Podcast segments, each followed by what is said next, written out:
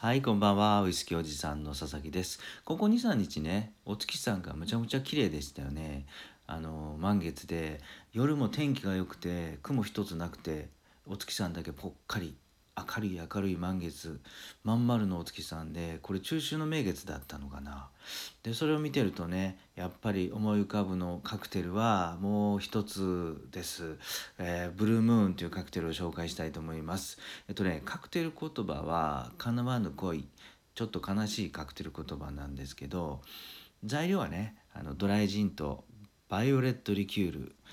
ね、すみれの深い紫色のリキュールですよね。それとレモンジュース、この3つを大体比率としてはね、えージンが2、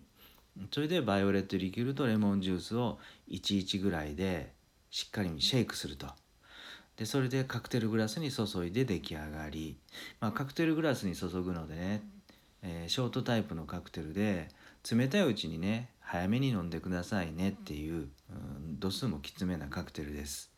でねやっぱりこれあのブルームーンっていうだけにちょっと紫っぽいねブルーっていうよりあのコーラルブルーっていうよりあの紫がかった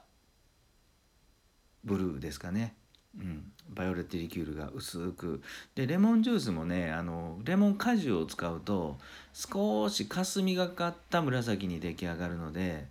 やっぱりこれ幻想的なカクテルもう代表的なもんじゃないかなと思います。はい。これねやっぱりこのバイオレットリキュールを今日深掘りしたいんですけどまず最初に、えーこのバイオレットリキュールが爆発的に流行ったのがね1600年代なんですよ。もうだいぶ昔です。遡ることもう400年ぐらい前ですかね。まずフランスのロレーヌ地方というところでできたパルフェタムールっていうリキュール。まあ直訳すると完全な愛っていう名前で売り出されたらしいんですけどこれが匂いすみれを元にした香りのリキュールですと。で当時このパルフェタムールすみれのリキュールはねあの紫色だけではなくて黄色とかちょっと赤っぽいやつもあったらしいですね。うん、でそれがフランスで受けて結構飲まれてたみたいなんですけどじゃあこのパルフェタムール今でもずっとブルームーンに使われてるのかというとちょっと違っててこれがね1800年代に入ると今度はやっぱりスミレって紫だよねってことでしっかりした紫色を強調した色クレームドバイオレットっていうリキュールが出てきましたと。じゃあこれパルフェタムールに代わってこのクレームドバイオレット色の綺麗な紫紫色の綺麗さを強調したバイオレットリキュールがパルフェタムールに取って代わったんですよね。はい、でね、えーバイオレットリキュールは実はここではまだまだ終わらなくて1800年代も終わりに差し掛かるとね、えっと、アブサンとムーラン・ルージュで有名な画家あご存知だと思うんですね。どうですかねロートレックっていう画家がねもう好きで好きでたまらなかった女優がいましたよねムーラン・ルージュの女優さんイベットっていう名前らしいんですけどこの彼のな彼女の名前を付けたクレームド・イベットっていうねあのバイオレット・リキュールができたらしいんですよ。これがねもうアメリカ女性の間でもうたちまち大人気になってしまってクレームド・イベットが最後の最後に、えーバイオレット・リキュールのあの王座というか、あのもうそこで大爆発してしまったと。はいあのちょっとねここで、えー、とブルームーンのねカクテル言葉を思い出してほしいんですが「叶わぬ恋」でしたよね。でこのロートレックはこの女優のイベットさんもう好きで好きでたまらなかったんですがもうこのイベットさんの絵を描いたりねいろんな貢ぎ物をしたんですけどね結局この恋は叶わなかったです失恋に終わってしまったということでこのブルームーンのカクテル言葉ってねこのロートレックの悲恋失恋に関わってるんじゃないかなって結構僕思うんですよ。いかがですかね？あの深掘りするとそういう風に見ちゃいますよね。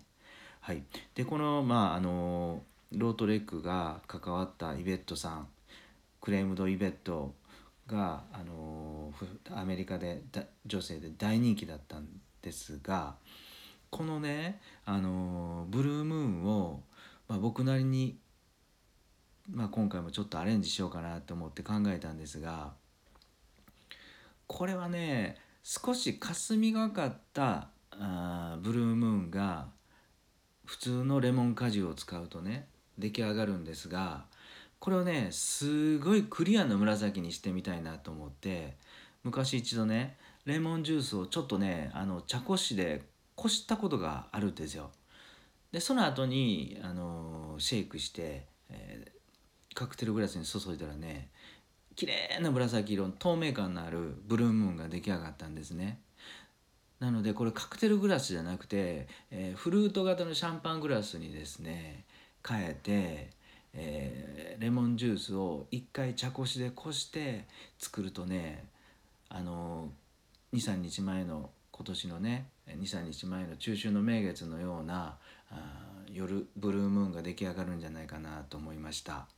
はいいかがだったでしょうか？あのねあの一つ皆さんにお知らせというかご案内があってですねあのウイスキーおじさんのねメルマガを配信スタートしました。はいあのお酒を通してあのみんなのライフスタイルが少しでも本当に楽しくなるようなえー、こととかものとかを紹介したいと思います。でこれがあの情報とかもねお得な情報とかもこれからどんどん配信していきたいと思うんでよかったらねあの説明欄とかあの番組の最初のところに、えー、URL 貼り付けてますんで、えー、チャンネルあのメルマガ登録してあ覗いてみてください。お待ちしてます。